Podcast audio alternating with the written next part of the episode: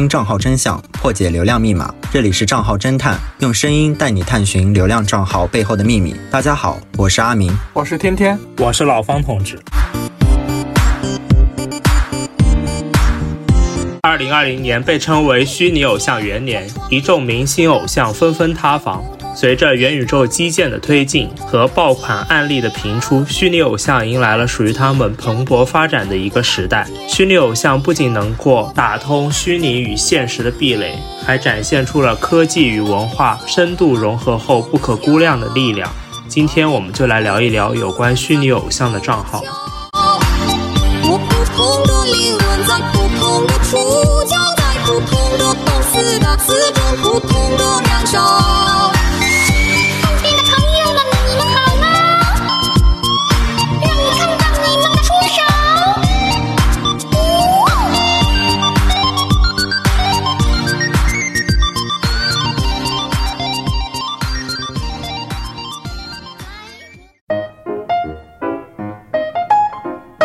提到虚拟偶像，你们第一个熟知的虚拟偶像是谁？是什么样的一个契机让你知道这一个虚拟偶像的呢？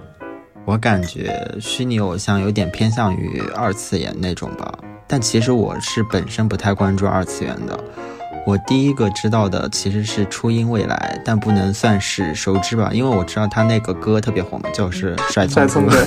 对，但是我也仅仅是知道有这样一个虚拟人物存在而已。对我来说，真正意义上第一个熟知的虚拟偶像其实是洛天依。嗯，我知道他还其实还挺早的，好像是二零一八年就知道了。知道他的契机也非常简单，因为他出的歌都比较火，像初音未来也是。刚好我就听到国内阵子就特别这样一首歌特别火，叫《达拉崩吧》，因为那个时候周深也翻唱过，然后感觉他出的很多歌蛮火的，像之前那个。非常爆火的一个小游小游戏叫《养了个羊》，它的前它的伴奏就是他唱的一个叫《普通的 disco》的那个前奏，对，非常洗脑。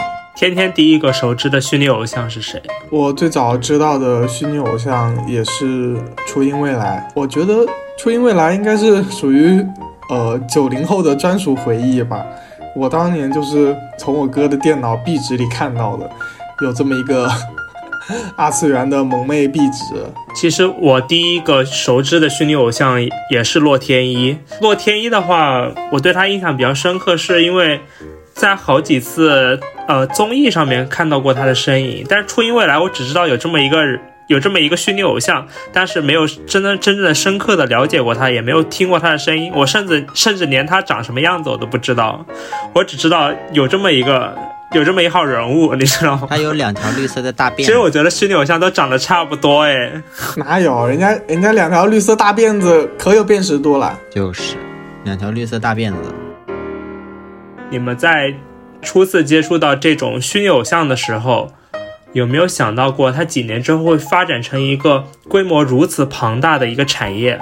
嗯，我其实有预见过这样的一个趋势吧。我曾经看过一篇文献，上面提到虚拟偶像的概念，其实最早在二十世纪八十年代的时候就被日本提出了，真正意义上落地并且得到广泛接受，其实是在初音未来的走红之后。那再到现在，越来越多的虚拟偶像出现。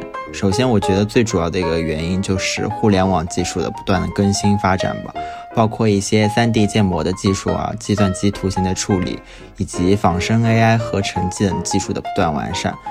这就是对虚拟偶像逐渐发展到现在一个庞大的产业，我觉得是很大的一个助力。毕竟概念的提出只是一个影子，技术的持续创新才会吸引越来越多人的喜爱。再一个，我觉得就是市场消费主体的变化吧，因为我们现在都说 Z 时代的群体规模越来越大了，那互联网上九五后、零零后这批人里是有非常多的二次元的用户的，他们就是很愿意为这种游戏社交性质的内容付费，所以我觉得整个消费市场的扩大也在为虚拟偶像的发展赋能吧。我初次接触到虚拟偶像的时候。其实我完全没有想到它会成为一个这么庞大的一个产业链。我当时想的时候是，它无非是一种，呃，新的一个技术的革新，可以实实现一个次元壁的那种打破。但是真的没有想到，几年之后它会像雨后春笋一般，就是冒出来这么多的偶呃虚拟偶像或者和虚拟偶像的团体。然后它会养批养活一大批人，甚至就是说已经发展成一个十分壮大的一个队伍，这一点是我没有想到的。嗯，我觉得你们两个谈的问题都太高深了。我第一次接触虚拟偶像的时候，还是一个懵懂无知的少年，那个时候只知道初音未来的壁纸好看，然后头像也好看，然后 QQ 列表里的女性，然后全部都是那种二次元的头像嘛。所以说实话，并没有引起我太多的关注。但是随着时间的推移，嗯，我发现虚拟偶像产业就是开始。呃，深入我们生活还有学习的各个方面吧，也是因为初音未来这个第一个嗯虚拟偶像的成功，让这个产业崛起了吧。像虚拟偶像产业，其实它已经涉及到了音乐、游戏、动漫等多个领域，然后在全球范围都有很多的爱好者。其实虚拟偶像只是一个非常新颖、呃有趣的概念，很多人都会觉得，嗯，它发展成为如此大的。产业，嗯，其实跟技术的进步，还有数字化的时代，对于消费者啊、娱乐化的需求啊，都是跟这些相关的。我觉得这种趋势会在很长的一段时间内持续下去的。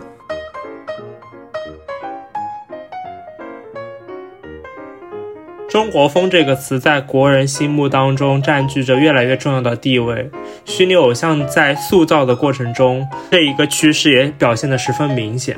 你们有没有一些比较熟知的古风的虚拟偶像？他们有哪一些特点可以给我分享一下吗？我知道抖音上最近一个非常火的古风虚拟偶像，我不知道你们有没有听过，叫令颜欢，你知道吗？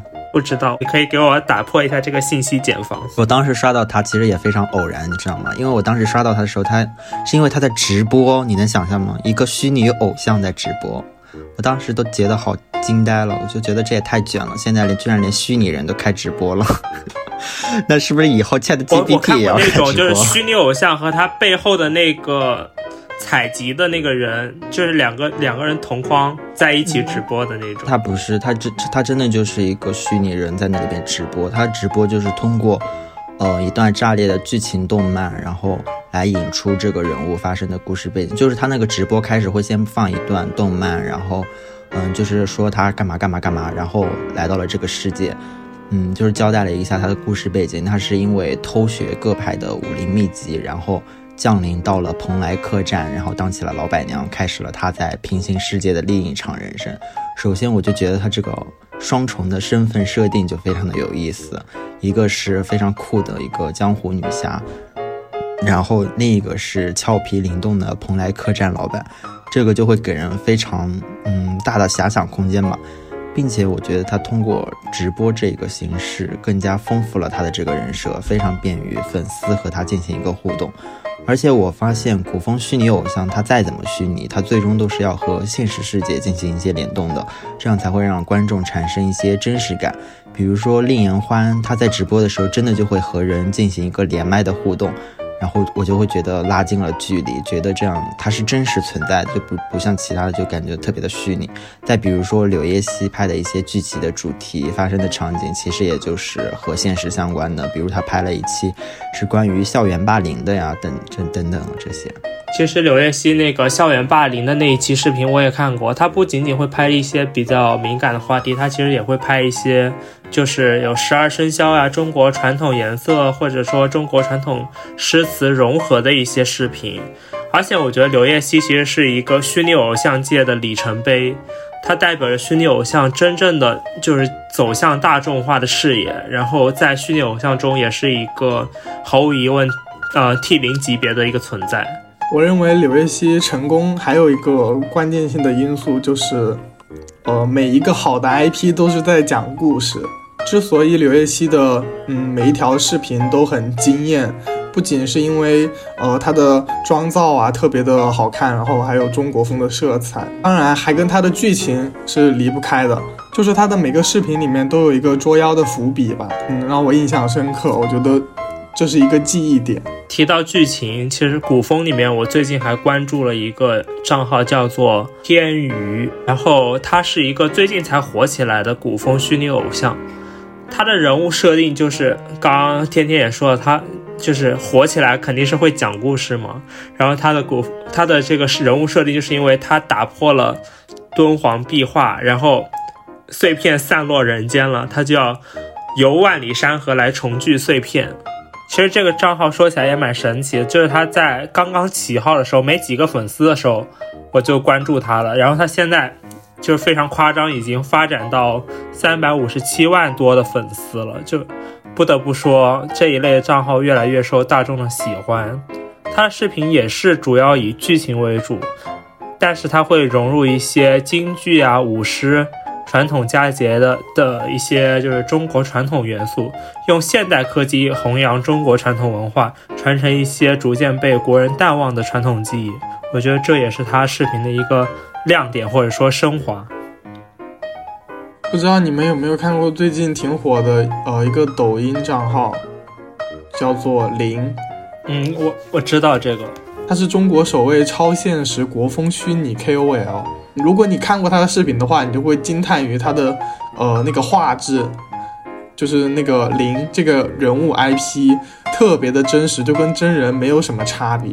能够嗯透过那个视频感受到他精致的五官，还有那种优雅端庄的清冷气质，就很有嗯鲜明的东方色彩吧，就比较唯美，就传递了中华文化的魅力与自信。也展现了未来国风的态度和国风的那种呃时尚风向，我觉得。对，我所以我觉得央妈的审美不会太差，因为林就是不知道你们有没有看过一个综艺叫《上线吧华彩少年》，他是其实就是那个里面的综艺里面他在里面是扮演一个成员的角色，嗯，所以我觉得可能咱们国家就是有那个审美牛逼症。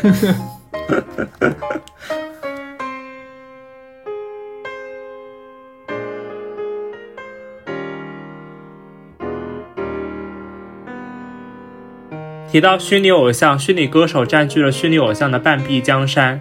你们有没有看过一些比较火的虚拟偶偶像歌手？除了王昭君那个皮肤，我知道一个 B 站 UP 主叫林渊，他也是二零二一百大 UP 主。不得不说，就是 B 站，就感觉他的思想真的很前沿，会将一个奖项颁给虚拟偶像，这放在整个颁奖典礼。都是相当炸裂的一个存在。林渊其实他就出生在哔哩哔哩的音乐区，早期的时候他是以一个翻唱和填词 A C G 歌曲为人熟知的。二零一九年，他也作为虚拟偶像正式出道。然后我觉得他的声音非常的空灵，而且被粉丝称为“灵鸟”，连续四年获得了 B 站百大，我觉得是。非常了不起，连续四年都获得百大 UP 主。我看过一个，就是比较中性的一个账虚拟偶像，他叫言和。一一开始我听到这名字和那头像，你知道吧？我以为他是一个男孩子，就点进去之后听了他的歌之后，发现他竟然是那种带一点点男孩子英气的那种帅气女生，就非常声音非常有特色。而且它不是那种甜甜的萝莉音，而是那种比较低沉一点的那种中性的声音。我真的很震惊，就是原来虚拟偶像的形象设计已经可以丰富到这个程度了，你知道吗？然后看这虚拟偶像这圈子，真的就像看人类社会的一个小缩影，里面什么就是形象都有，有甜美的，也有帅气的，还有而且还包括这种中性的。我觉得虚拟偶像真的也是一个包罗万象的一个圈子。我只看过，呃，初音未来啊，它的定位就是一个歌姬嘛，它就是以它魅力十足的歌声，还有那种，嗯，比较高亢、比较清脆的音色，以及它的代表性的苍绿色的双马尾，还有极具未来特色的服装，给人留下深刻的印象。不知道你们知不知道，初音未来是世界上第一个使用全息投影技术举办演唱会的虚拟偶像。当时他，嗯，就是那个演唱会没有人，就是一个投影，然后台下的千万少男们跟着一起唱跳，然后还应援，一起跟着节拍在那里摇着那个灯。当时我看过视频，没有去过现场。我觉得现场一定很爆哎，很燃。对，不仅如此，它还有呃游戏和音乐一起结合的那种嗯音游吧。然后游戏里面也穿插了一些故事要素，就是能够让玩家玩得更投入。呃，玩家在游戏中还能获得一些道具，然后给初音未来变装，然后变得更加的可爱，还可以改造他的房间什么什么的。我觉得那款游戏比他的歌好听。哦，不对，我觉得那款游戏它的可玩性特别高，更吸引你，对吧？对，更吸引我，比他的歌声更吸引我。我怎么感觉越听越像奥比岛呢？就是有一点像那种养养养成类的那种养成类的。对，提到这个虚拟歌手，我还关注了两个比较有意思的账号。他们有意思的点在于，这两个虚拟偶像之间是有那种亲缘关系的设定的，就是他们是兄妹关系。他哥哥叫岳正龙牙，妹妹叫岳正宁。呃，然后大家就是在这两个账号里面，就真的很。认真的都是在追星似的在追这些虚拟偶像，我觉得就可能虚拟偶像界也比较卷吧。然后看他那个岳正龙牙，就是他官方有一个声鹤曲叫《渔火》，然后底很底下有很多粉丝都在弹幕磕牙哥生日快乐。就岳正龙牙的声音就是那种比较阳光正气，有那种朝蓬勃的生命力的那种声音。然后岳正林的声音就是那种比较有力量感、信念感的，他也不娇气的那种声音。然后就觉得可能，哎，虚拟偶像，他是一个完全触摸不到、感知不到的一个存在，但是有这么多人真正的就是为他们投入，然后还会为他庆生，这一点我觉得是一个比较蛮神奇的一个点。可能我做不到，就是这么强的一个信念感。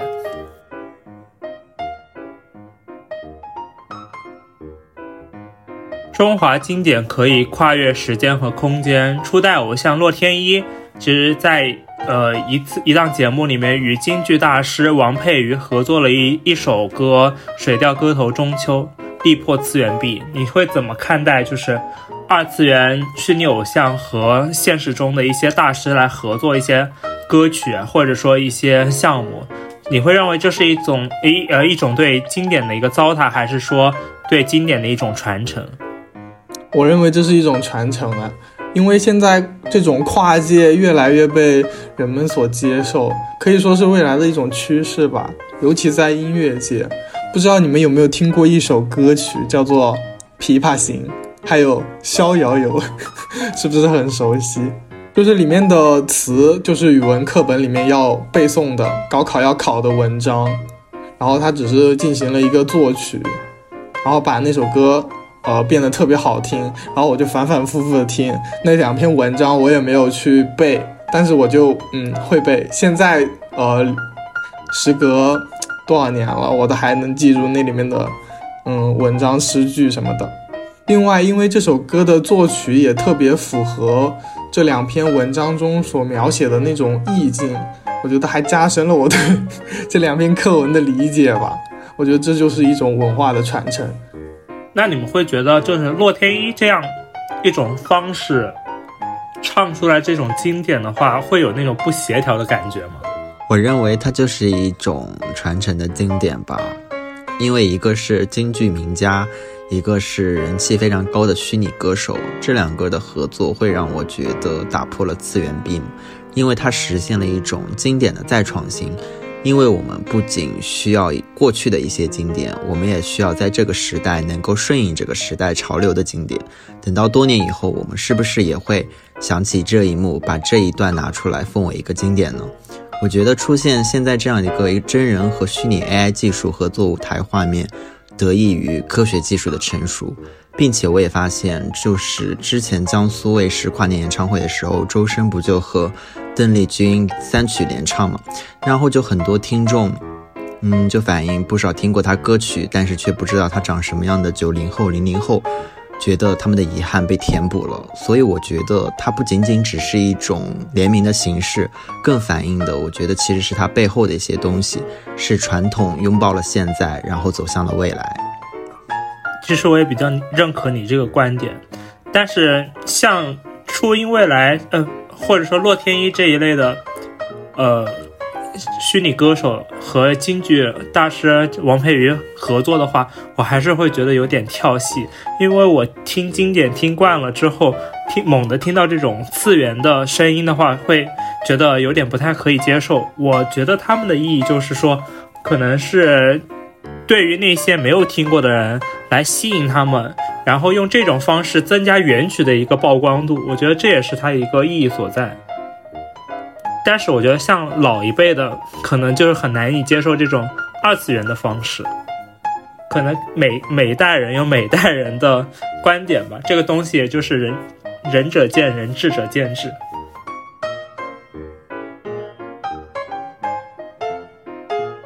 当然，能够被主流群体接受的一些虚拟偶像，还是现代风格为主。他们集现代潮流、数字于一体。你们有没有看过一些数字潮流类的虚拟偶像账号呢？我知道抖音上有个不完美的虚拟网红叫阿喜。为什么说他不完美呢？因为他身上有很多不完美的小特征吧。比如说，他长着满脸的雀斑，然后脸上还有痘印，穿着普通的白 T 恤，甚至还在镜头前打哈欠。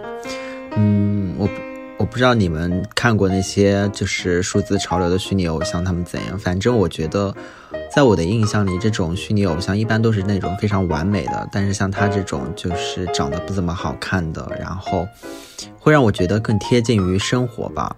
会让就是感用户产生一种真实感和亲近感，所以我觉得这也是账号运营者，也就是这个 IP 形象背后的打造者想传造的、想传达的一种价值观，就是不一定是瓜子脸和细腻的皮肤才是美的，大家不要容貌焦虑，并且他的视频风格相较于其他虚拟偶像内容，就是美不止一种形式，是吧？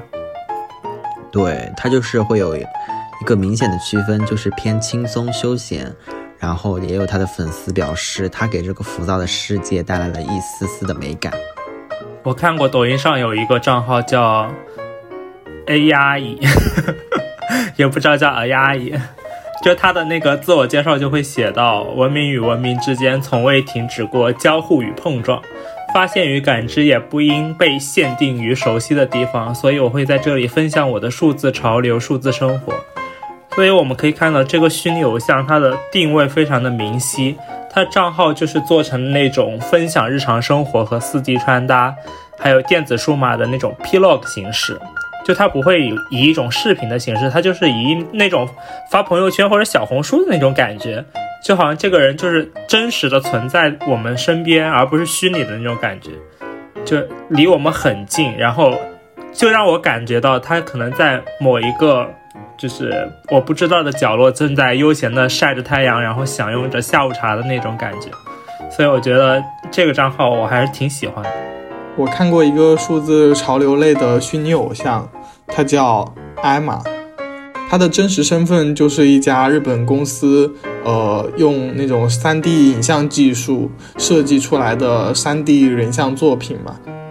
它整个形象的打造都采用了真人的皮肤质感和头发的纹理，有点像，嗯，不知道你们看过看没看过那个电影叫做《阿丽塔》，就是它特别的极其的高清，就是采用的那种制作方式，就是会烧掉很多台很多台电脑的那种。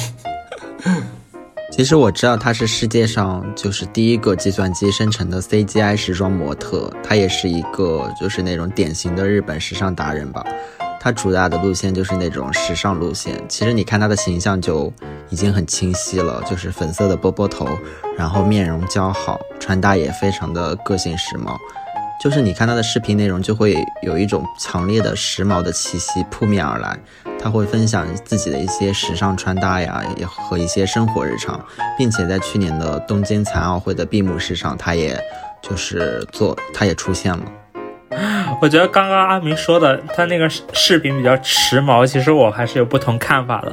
我就觉得他那个视频挺诡异，哪里诡异了？那么好看，元素风懂不懂？他的那这几个几个头在那儿啊，分分身分了几个头，然后还有的视频还有一个大头悬在那儿，然后就就感觉他那视频好诡异啊。但我觉得他这个这个形象账号还是挺有意思的，挺有性格的。他那个个人简介里有一句话就说：“不要再说我是机器人了，我只是一个普通的 girl。”就是他从这个话可能就看出来，他就是那种比较有性格的那种酷女孩儿。就她也是亚洲首位那个虚拟模特，但是他的视频，我真是真心觉得还是挺诡异的。不论你们是觉得他诡异也好，还是觉得他呃特别精美精致也好，但是有一点是无可厚非的，就是他的极具，他有很多代言，人家商业价值特别高的，好吧？跟他代言合作的，挺会赚钱的一个酷哥。对，跟跟她。跟他相关，跟他有相关合作的品牌有迪奥啊、彪马、卡地亚这种，还有 Burberry 啊什么的，然后都是一些广告大片，我觉得每一帧都是，嗯，极具享受。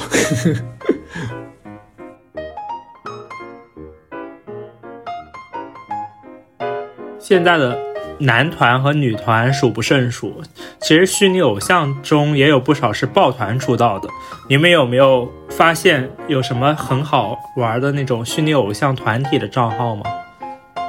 其实就是这一类的虚拟偶像团体，我看的还蛮少的。因为我，但是我知道的是，因为你们两个其实也知道，我比较喜欢听 K-pop K-pop 多一点嘛，所以我知道的最早的虚拟偶像团体好像是 KDA。好熟悉啊，KDA，我记得英雄联盟有一款皮肤就叫 KDA，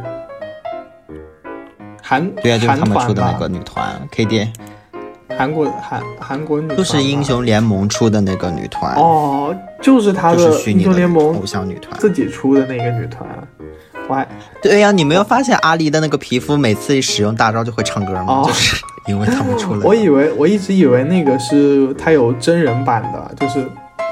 线下有，就是这个现实世界有真人的女团，然后只是把她们形象放在上面而已。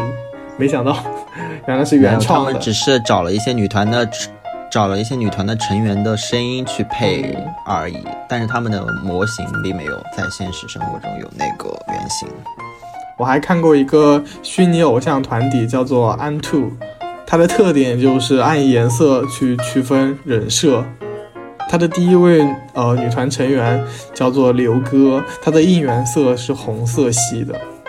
她的性格，官方给她设定了一个人设吧，她的性格就是活泼开朗、爱笑爱闹，然后又是有一点乐观，然后时时刻刻都能给周围人带来力量的这种人设。然后第二个女团成员是风纪月。她的应援色是蓝色，就那种财阀大小姐的，呃，外冷内外冷内热的那种，呃，性格。然后其他几位成员分别代表了黄色和粉色，还有白色。我觉得这种呃按颜色去区分人设，我就特别呃适合作为这种虚拟偶像的一种标签吧。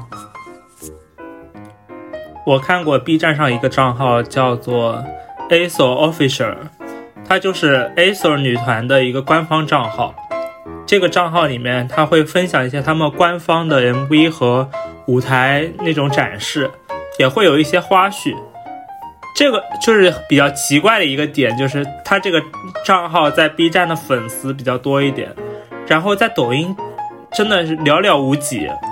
我不知道为什么，就是虚拟偶像团体，或者说虚拟偶像这这个类别的话，在 B 站好像会更受欢迎一点。不知道是不是因为，嗯，B 站最先开始做这种二次元风格的这种东西，然后他们就先入为主感觉。然后他这个账号里面的话，还会邀请一些流量比较大的一些明星。为他们打 call，比如说许嵩啊，还有行业大佬方文山为他们写歌进行加持，所以这个账号或者说这一类偶像团体的话，可能他们也有自己的一些嗯引流的一个操作，我觉得还是可以关注一下。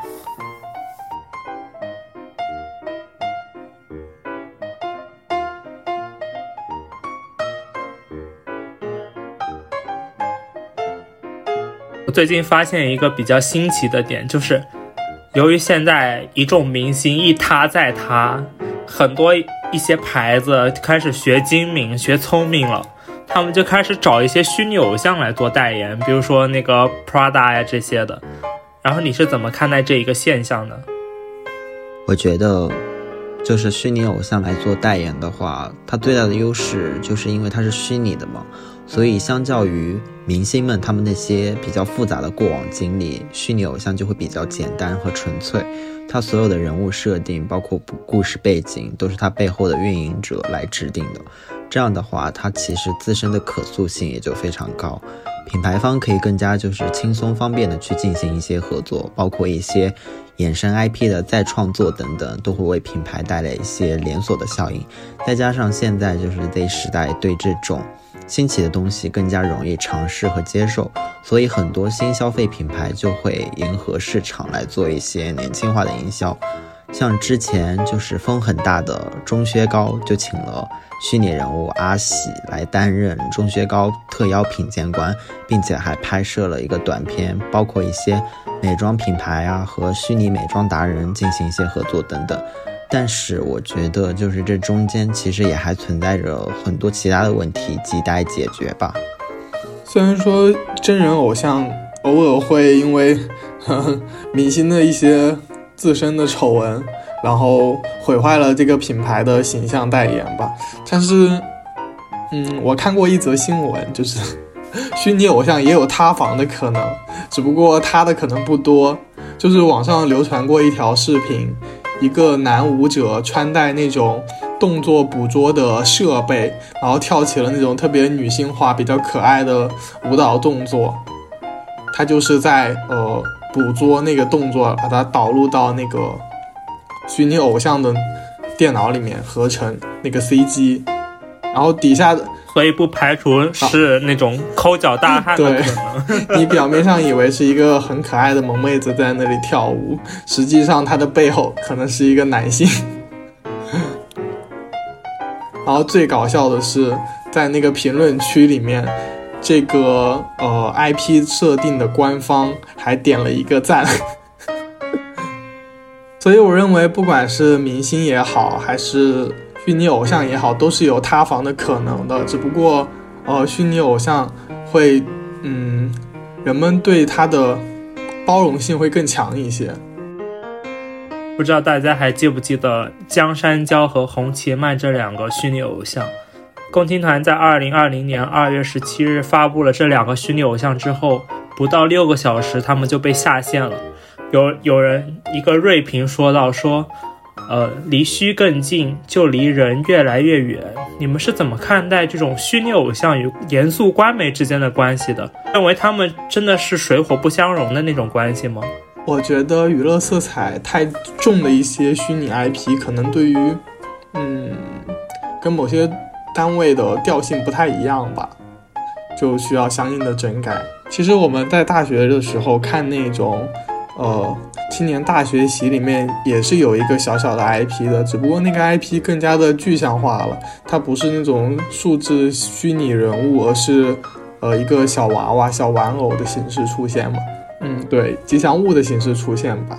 虚拟偶像和官媒之间并非就是那种水火不容的形式，因为在后来我看央视新闻发了一些就是与虚拟偶像合作的一些视频。比如说，嗯，祖国七十生日、七十岁生日的时候，他们邀请了众多的虚拟偶像，然后他们合作了一首歌来为祖国庆生。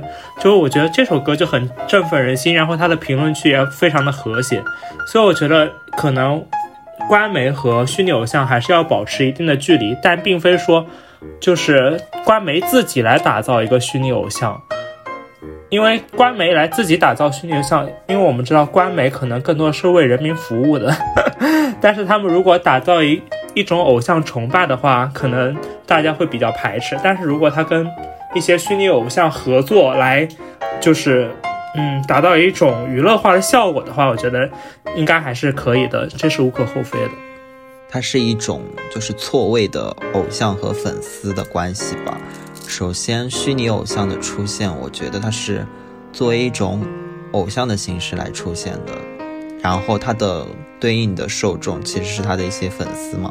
但是我们的严肃官媒和他的受众之间其实并不是偶像和粉丝之间的关系，我们不能说，嗯，去看这些官媒的人是把官媒当做一个偶像来看待的，这肯定不是一个就是正确的那种关系吧。第二个，我觉得就是它是一个政治符号的，就是性别结构吧，因为就是在。出现这两个虚拟偶像的时候，有很多人其实，在他们这种官媒的底下评论说，进行一些设想，就是问江山娇和洪琪曼，如果他们年龄大了。之后说一些，就是他们把他们作为一个正常的女性放在现实生活里去看待的话，他们会经历的一些问题，比如说他们会生孩子会怎么怎么样，他们生二胎会怎么怎么样。但是像这种，我有我有看过那种比较犀利的评论，就会说那个说江山娇，你会你会你会来月经吗？江山娇，你会到了年龄被父母催婚吗？这种评论，对，就蛮刺耳的。对，其实这种问题就是很难去。像像官媒的话，其实很难去回答这种问题，但也不能回答问题。他们提出这种问题，也并不是就是想刻意的刁难，只是觉得他们嗯，官媒出现这种出这两个虚拟偶像，他们的一些嗯，就是作用感觉不是很大吧？觉得，所以就觉得他们感觉是想让官媒做一些真正对人民有益的事情，而不是去借这个两个虚拟偶像。然后这两种形式，然后来扩大影响力，是吧？对，就是说，他如果想要实现一些诉求的话，还是要靠自己来发展，而不是说借助这种崇拜的力量来达成自己的目的。其实，虚拟偶像的技术也越来越成熟，我们可以看到，它其实发展的潜力是十分巨大的。那么，你们认为会在不久的将来，虚拟偶像会取代流量明星吗？我认为虚拟偶像技术的发展确实很迅速，已经拥有了越来越多的粉丝，还有商业价值。但是要说虚拟偶像，呃，到底能不够，能不能完全取代流量明星？我觉得还需要商榷。首先是虚拟偶像的娱乐形态与流量明星还是有一定的差距的，呃。虚拟偶像它更加依赖于技术和后期，还有他的团队吧，而流量明星则应该更注重于他的表演，就是他的业务能力，还有，嗯，比如说在现场啊，在一些活动现场跟人互动的这种能力。而虚拟偶像在虚拟空间中表现出的各种呃超现实的才能，什么穿越啊、穿越啊、什么穿越呀、武功啊、什么什么的。但是现实生活中的人是不可能有这种效果的。其次是虚拟偶像的创作和运营成本也不低。我，嗯，我看过一个，我看过一篇文章的报道，上面说，CG 的一分钟可能要烧掉近百万的投入。相比之下，流量明星的制作还有运营成本，嗯，会更低一点。所以说。但他塌房的可能性也更大一点。是的，尤其是近几年塌房的明星越来越多了。所以说，虚拟偶像有着很大的发展潜力，但是在短时间内想要完全取代流量明星，还是有一定的难度的。我觉得在未来的中国娱乐市场吧，嗯，可能会有共同存在、相互促进的这种关系在。其实我也觉得虚拟偶像不会取代流量明星吧，因为刚才天天也说，造就一个虚拟偶像的周期和成本太高了，而且他们变现的难度也非常高。其实我们也发现，像这种虚拟偶像，他们内容产出的创作周期是非常长的。你看柳叶熙到今天，嗯，我记得他是去年火起来的嘛，他到今天也才只发布了就是三十二个作品。而且目前中国的虚拟偶像产业也并不是像日本或者是嗯其他国家那样成熟和稳定的。虚拟偶像这个概念也只是在当下年轻人的这个圈子里比较流行的，并没有做到就是真正的被大众所熟知。第二个，我觉得虚拟偶像，因为它始终都是虚拟的，与粉丝之间就是再怎么那种嗯亲密，它始终都是有。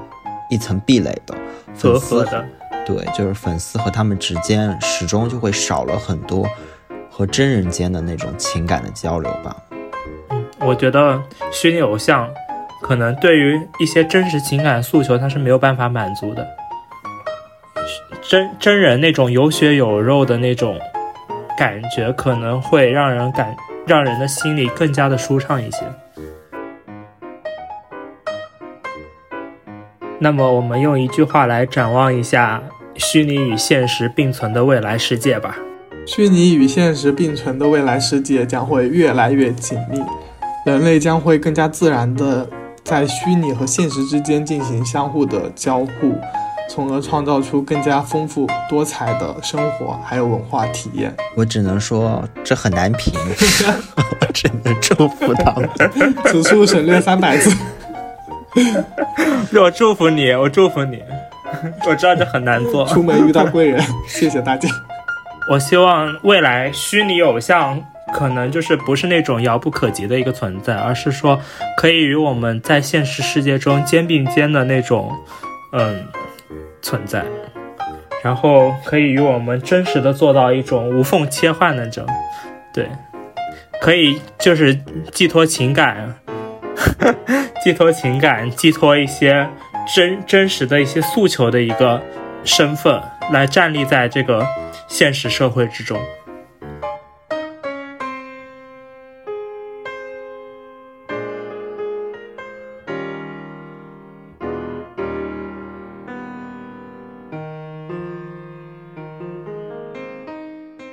从星星之火到燎原之势，虚拟偶像的火爆背后是大众需求的呈现。在这个虚拟偶像百花齐放的背景之下，还有更多的潜力等待我们去挖掘，还有更多的思路等待我们去拓宽。这些看似永不塌房的虚拟艺人，未来将会以一个什么样的姿态站在我们面前？又将以一种什么样的身份存在于这个社会？让我们拭目以待。听众朋友们，在闲暇之余可以关注我们的节目，我们一直都在。拜拜，我们下期再见。